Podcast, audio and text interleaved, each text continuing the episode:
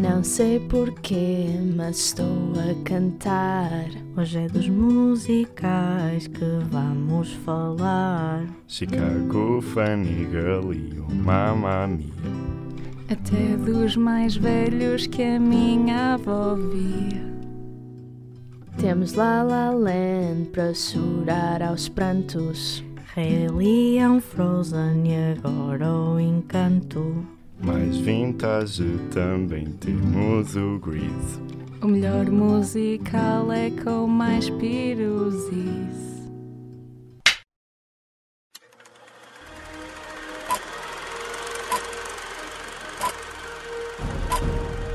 Take 1, ação!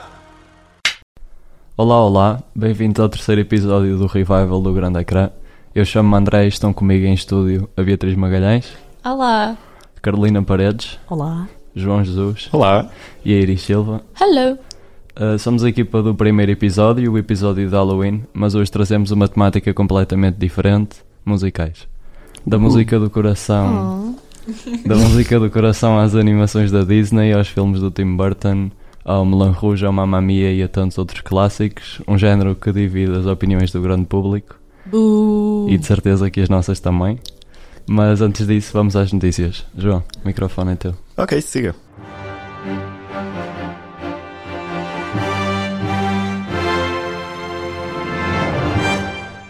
Três filmes portugueses foram premiados no Festival de Cinema de Sevilha. O filme Fogo Fato, do realizador João Pedro Rodrigues, volta a destacar-se recebendo o prémio especial do júri. Já Viagem ao Sol, de Susana Sousa Dias, distinguiu-se como melhor filme de não-ficção e A Noiva, de Sérgio Treffaut, obteve o prémio especial de Novas Vagas. A 19ª edição do Festival de Cinema de Sevilha aconteceu de 4 a 12 de novembro. Jimmy Kimmel é o apresentador da cerimónia dos Oscars 2023. Esta é a terceira vez do comediante norte-americano que já foi anfitrião das galas de 2017 e 2018. Espera-se que Kimmel consiga cativar as audiências e tornar a 95ª edição numa gala inesquecível após as polémicas do ano passado. Cerca de 135 mil pessoas visitaram as salas de cinema na Semana do Cinema. Os organizadores admitem que as expectativas foram superadas e os filmes mais assistidos foram Black Adam, Sorri e Amsterdão. E já que hoje falamos de musicais, fica avisado que a adaptação musical de Shrek chegou a Portugal. A história do ogre verde mais amado por todos estreia em palco este mês, em Lisboa, e chega ao Porto a 19 de março no Coliseu AGAs. Pronto, notícias dadas, vamos voltar ao tema do episódio. Força, André. Obrigado, João. Então, musicais, acusem-se. São fãs de algum? Há algum que saibam as músicas todas? Sou a maior hater de musicais. Não faz sentido eles levantarem-se do nada, porem-se em cima de mesas e começarem a cantar. Tipo High School Musical. Não faz Mas sentido. não, não, não vamos comparar grandes clássicos de cinema com High School Musical. Sim, mas não me parece que musicais sejam naturais. Porque eles começam a cantar em situações que não fazem Eu acho sentido. que musicais retratam ah, temas reais e temas importantes, só que de uma forma mais leve, às vezes. Hum. Né? Com as músicas. eh, Porque as pessoas não, de- acabam por ter na mesma uma conversa, só que é musicada, né? Yeah. Ok, Carol, encontramos-nos lá fora. É, encontramos no Clube de Nós Combate. nós não é? vamos No falar fim. no Clube de Combate, No, sim. debate, nós, nós vamos, sim. Ah, mas mesmo deixando de parte os musicais, o cinema continua a dar muita atenção ao mundo da música através de outros géneros, com biografias sobre artistas ou até mesmo documentários. Estreou há dois meses Moonage Daydream sobre o David Bowie e Leonard Cohen é o próximo. Passemos então ao em cartaz. Olá a todos! Hoje no Encartaz trago-vos o documentário que abriu a edição de 2022 do Porto Postdoc na passada quarta-feira. Aleluia, Leonard Cohen, A Journey, A Song. O filme lançado em 2021 teve estreia única em Portugal no festival. Quanto ao lançamento em solo nacional, ainda não há data definida, mas o mais provável é apenas ficar disponível em streaming.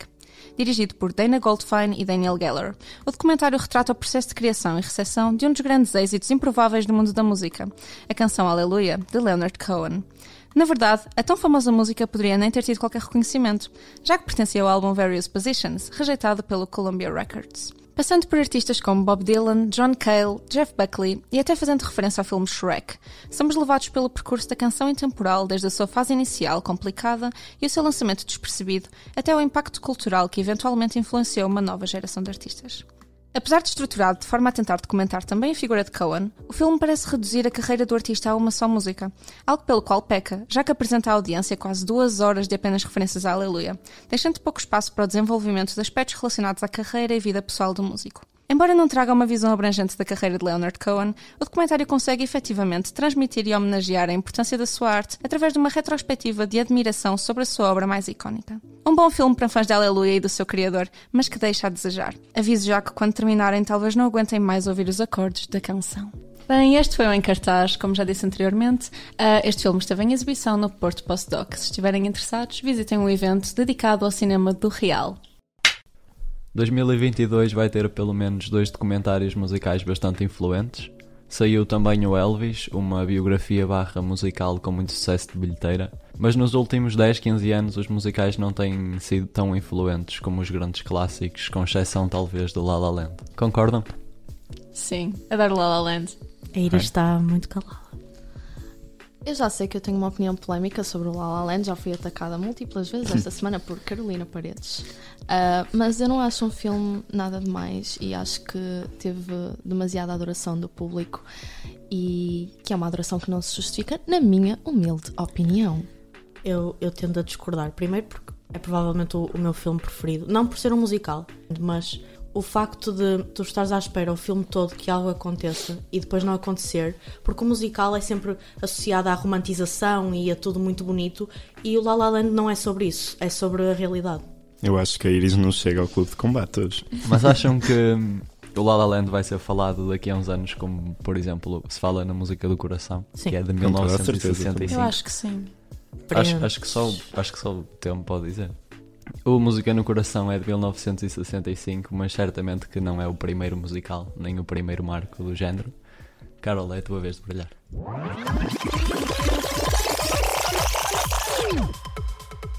Olá a todos.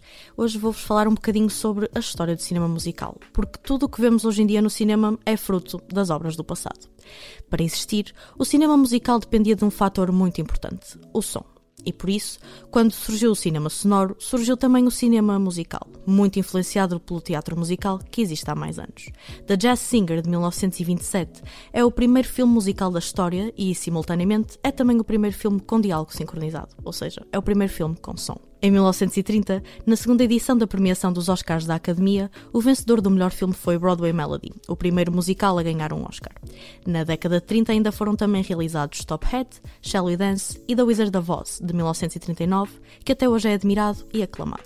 Já o início da era de ouro dos musicais coincidiu com o fim da Segunda Guerra Mundial, começando com Singing in the Rain, realizado por Gene Kelly e Stanley Donen. Seguiram-se West Side Story, The Sound of Music, que eternizou a música do Raimi, e Oliver, todos vencedores de Oscar do melhor filme. E depois do sucesso de Oliver, com um aparente declínio do género no final da década de 60, foram poucas as produções marcantes lançadas. Mas, em 1972, com o lançamento de Cabaré, de Bob Fosse, passou a haver uma nova dinâmica na gravação destes filmes, vários cortes ao invés da utilização da câmara estática. Este musical é protagonizado por uma das figuras mais importantes do cinema musical de sempre, Liza Minnelli. Já em 1983, Barbara Streisand protagonizou Yentl, que marcou a diferença no género, sendo que todas as músicas foram cantadas pela mesma pessoa e a história não era interrompida para que as músicas pudessem ser cantadas. Já a Fantasma da Ópera de 1986 é uma das obras-primas do século passado. Com o êxito Think of Me, este filme é dos mais conhecidos dentro do seu género e até hoje o público se lembra das icónicas cenas de tensão. Agora, dando um salto para 2001, o filme Moulin Rouge deu uma nova vida aos musicais, com o aparecimento da música pop dentro do género. Músicas como Roxanne dos The Police e Material Girl da Madonna são duas das músicas utilizadas. Já Chicago, de 2002, foi o único filme musical a ganhar o Oscar de melhor filme no século XXI. Em 2007, foi lançado Sweeney Todd, de Tim Burton, em que as músicas tinham um propósito distinto da generalidade dos filmes musicais, que era retratar os momentos de angústia e tensão ao longo do filme. Mamma Mia, de 2008, marcou a comercialidade dos musicais ao celebrar a banda sueca ABBA com músicas como Dancing Queen e Slipping Through My Fingers. La La Land, de 2016, é para já o último grande musical lançado, tendo vencido o Oscar de melhor trilha sonora com músicas de Jertin Hurtwitz. E este foi o Rewind. Time I try to catch every minute. Mm. Slipping through my fingers all the time. É impossível falar de musicais sem falar de música. Começamos o episódio com um grande clássico, My Favorite Things, mas ao longo de várias décadas, muitas músicas e bandas sonoras se tornaram icónicas. Mas desta vez deixamos os nossos gostos e preferências em stand-by por enquanto, isso é tema de debate, e vamos ouvir o Pátio das Cantigas, a rúbrica, não a comédia musical portuguesa. Mas por falar nisso esta semana, a rúbrica do Grande Ecrã Casa Portuguesa está disponível no Instagram, arroba Grande Ecrã underscore JPN, e é precisamente sobre o Pátio das Cantigas, filme português de 1942 com Vasco Santana. Mas desculpa Iris, vamos à rúbrica.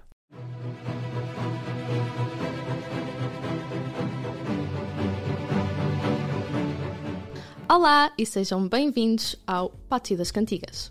Já que o tema do episódio de hoje são musicais, eu hoje venho analisar a banda sonora do icónico filme Fantasma da Ópera, mas a versão de 2004. Realizado por Joe Schumacher, este filme é a versão cinematográfica do famoso musical criado por Andrew Lloyd Webber, que desde já digo que é um gênio da música. Um fun fact, antes de iniciarmos a rúbrica, uh, este musical está na Broadway desde o ano do seu lançamento, em 1988, sendo que se encontra há mais tempo em exibição em Nova York. Porém, infelizmente, a sua estadia acaba em fevereiro do ano que vem. As músicas do Fantasma da Ópera foram compostas por Andrew Lloyd Webber, com letras de Charles Hart e colaboração de Richard Stilgoe. As canções são, na minha humilde opinião, a melhor parte deste filme, acompanhando todos os momentos da história e atribuindo-lhes grandiosidade, tanto pela sua complexidade instrumental como também pela sua letra. É claro que isto só funciona através da entrega vocal impressionante de Amy Rossum, que interpreta a cantora de soprano Christine Dye, e Jared Butler, que faz o famoso papel do fantasma da ópera. Os duetos musicais entre os dois mostram o pleno contraste entre as duas personagens, a voz de Christine, que é delicada e angelical, e a do fantasma, grave e aterrorizante. Há um pormenor no filme que me chamou especialmente a atenção, que é quando Christine vê o fantasma pela primeira vez no seu camarote, atrás do espelho, e ambos cantam Angel of Music. Nesta cena, o fantasma inicia a canção de uma forma assustadora, com um tom grave e ameaçador. Porém, quando ouve a voz fina e suave de Christine, este adapta o seu tom ao da amada. A música Phantom of the Opera é apresentada diversas vezes durante este filme e a sua letra muda consoante o personagem que a canta. Por exemplo, quando Christine vai com o fantasma até às catacumbas da ópera, esta canta The Phantom of the Opera is there, inside my mind. Mais para a frente, porém, quando Raul, o outro interesse amoroso de Christine, lhe dedica a mesma canção, este diz The Phantom of the Opera is there, inside your mind. Isto demonstra como ambos os personagens sabem que o fantasma está sempre presente nos pensamentos da jovem cantora. Um facto interessante sobre a icónica canção Music of the Night, que faz parte deste musical, é que esta foi escrita por Andrew para a sua esposa, a atriz Sarah Brightman, tendo como título original Married Man. Esta música foi mais tarde reescrita e adicionada à banda sonora do Fantasma da Ópera. Talvez o meu momento musical preferido do filme é quando, sempre que ocorre um momento dramático na história, soa o overture em piano.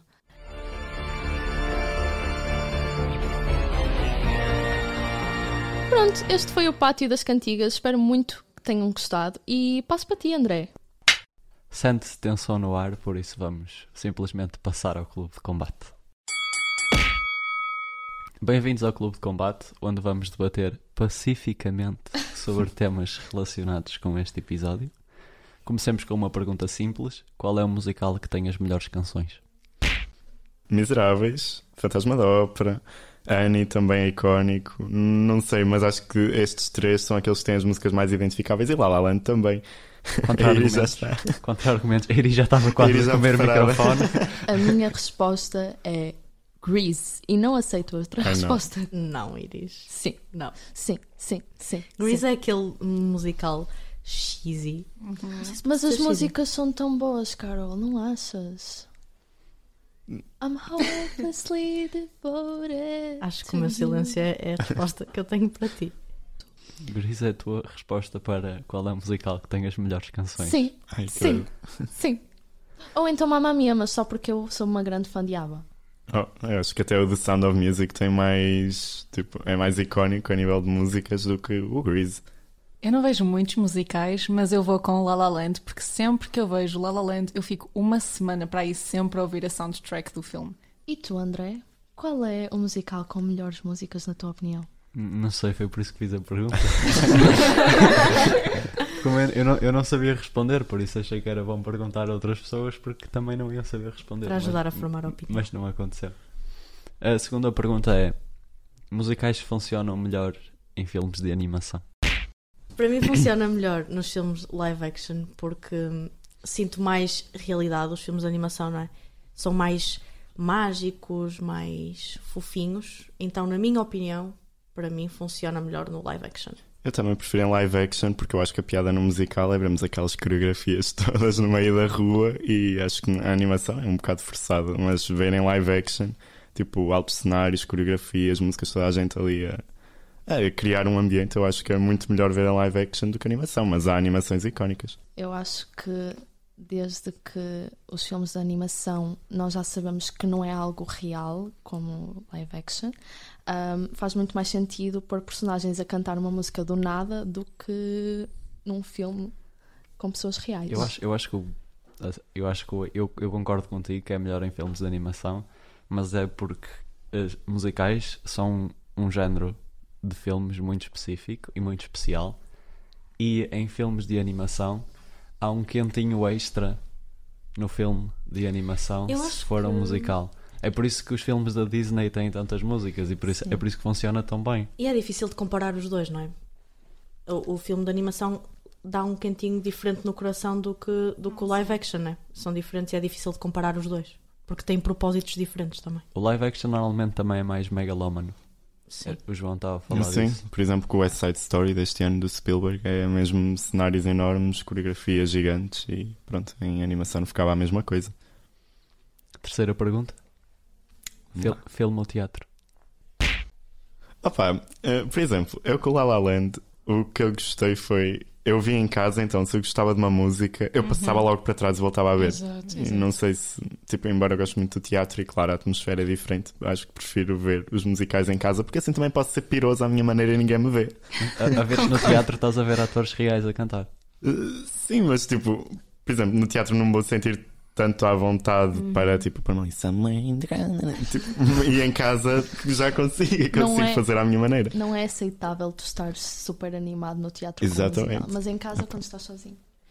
Eu, eu prefiro ver filmes musicais, mas como Theatre Kid, um, para mim o, o teatro é muito autêntico, não é? As pessoas só têm uma oportunidade de fazer aquilo certo e estar a cantar, às vezes, uh, óperas e, e e- e canções difíceis ao vivo, sem teres uma segunda oportunidade de acertar, traz uma autenticidade à- ao, ao género que, que é diferente do filme. Eu acho que é mais fácil criar uma ligação com um filme do que com algo que estás a ver no teatro.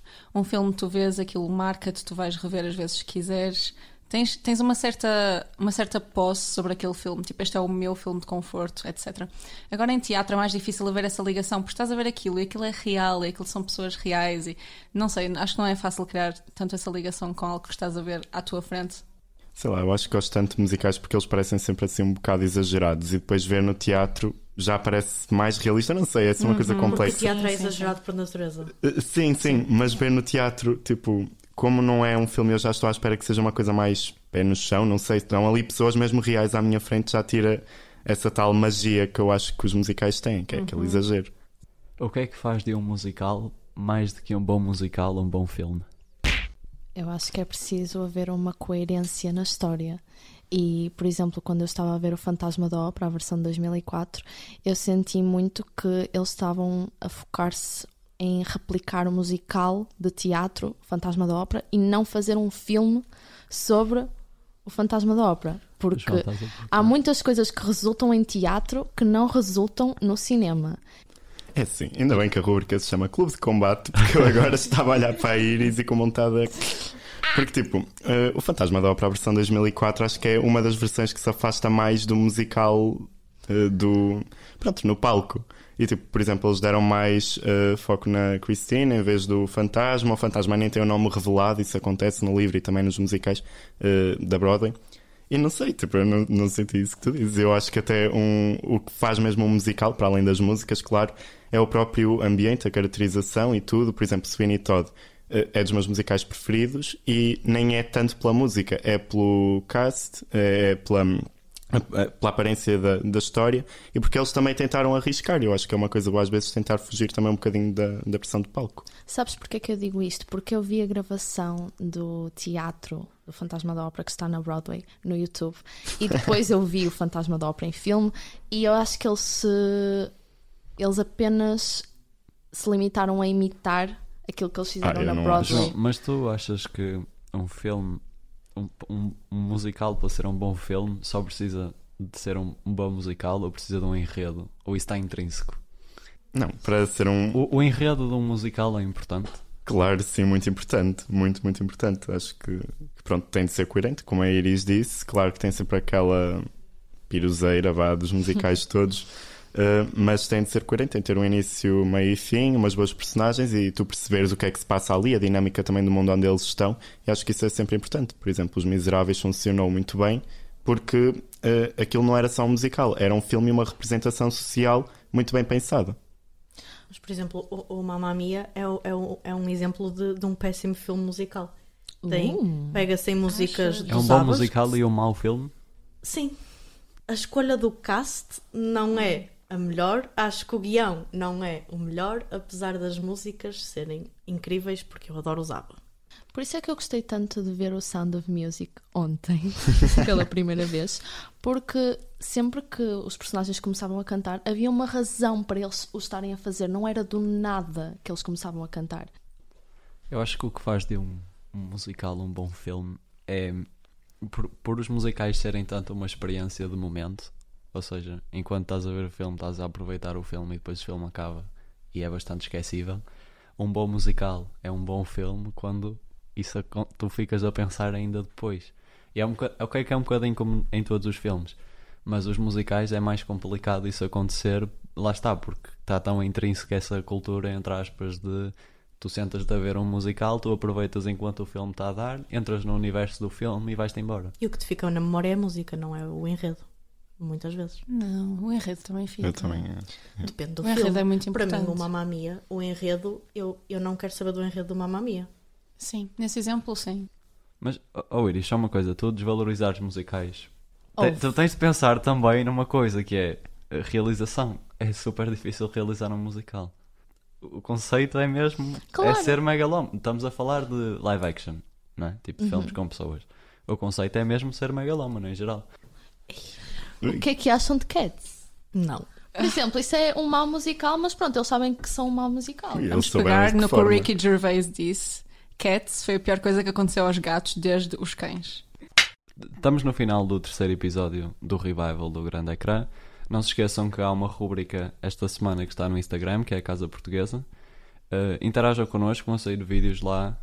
Nós vamos estar atentos, nós vamos ouvir o que vocês têm para dizer, vamos ler o que vocês têm para dizer. E é isso.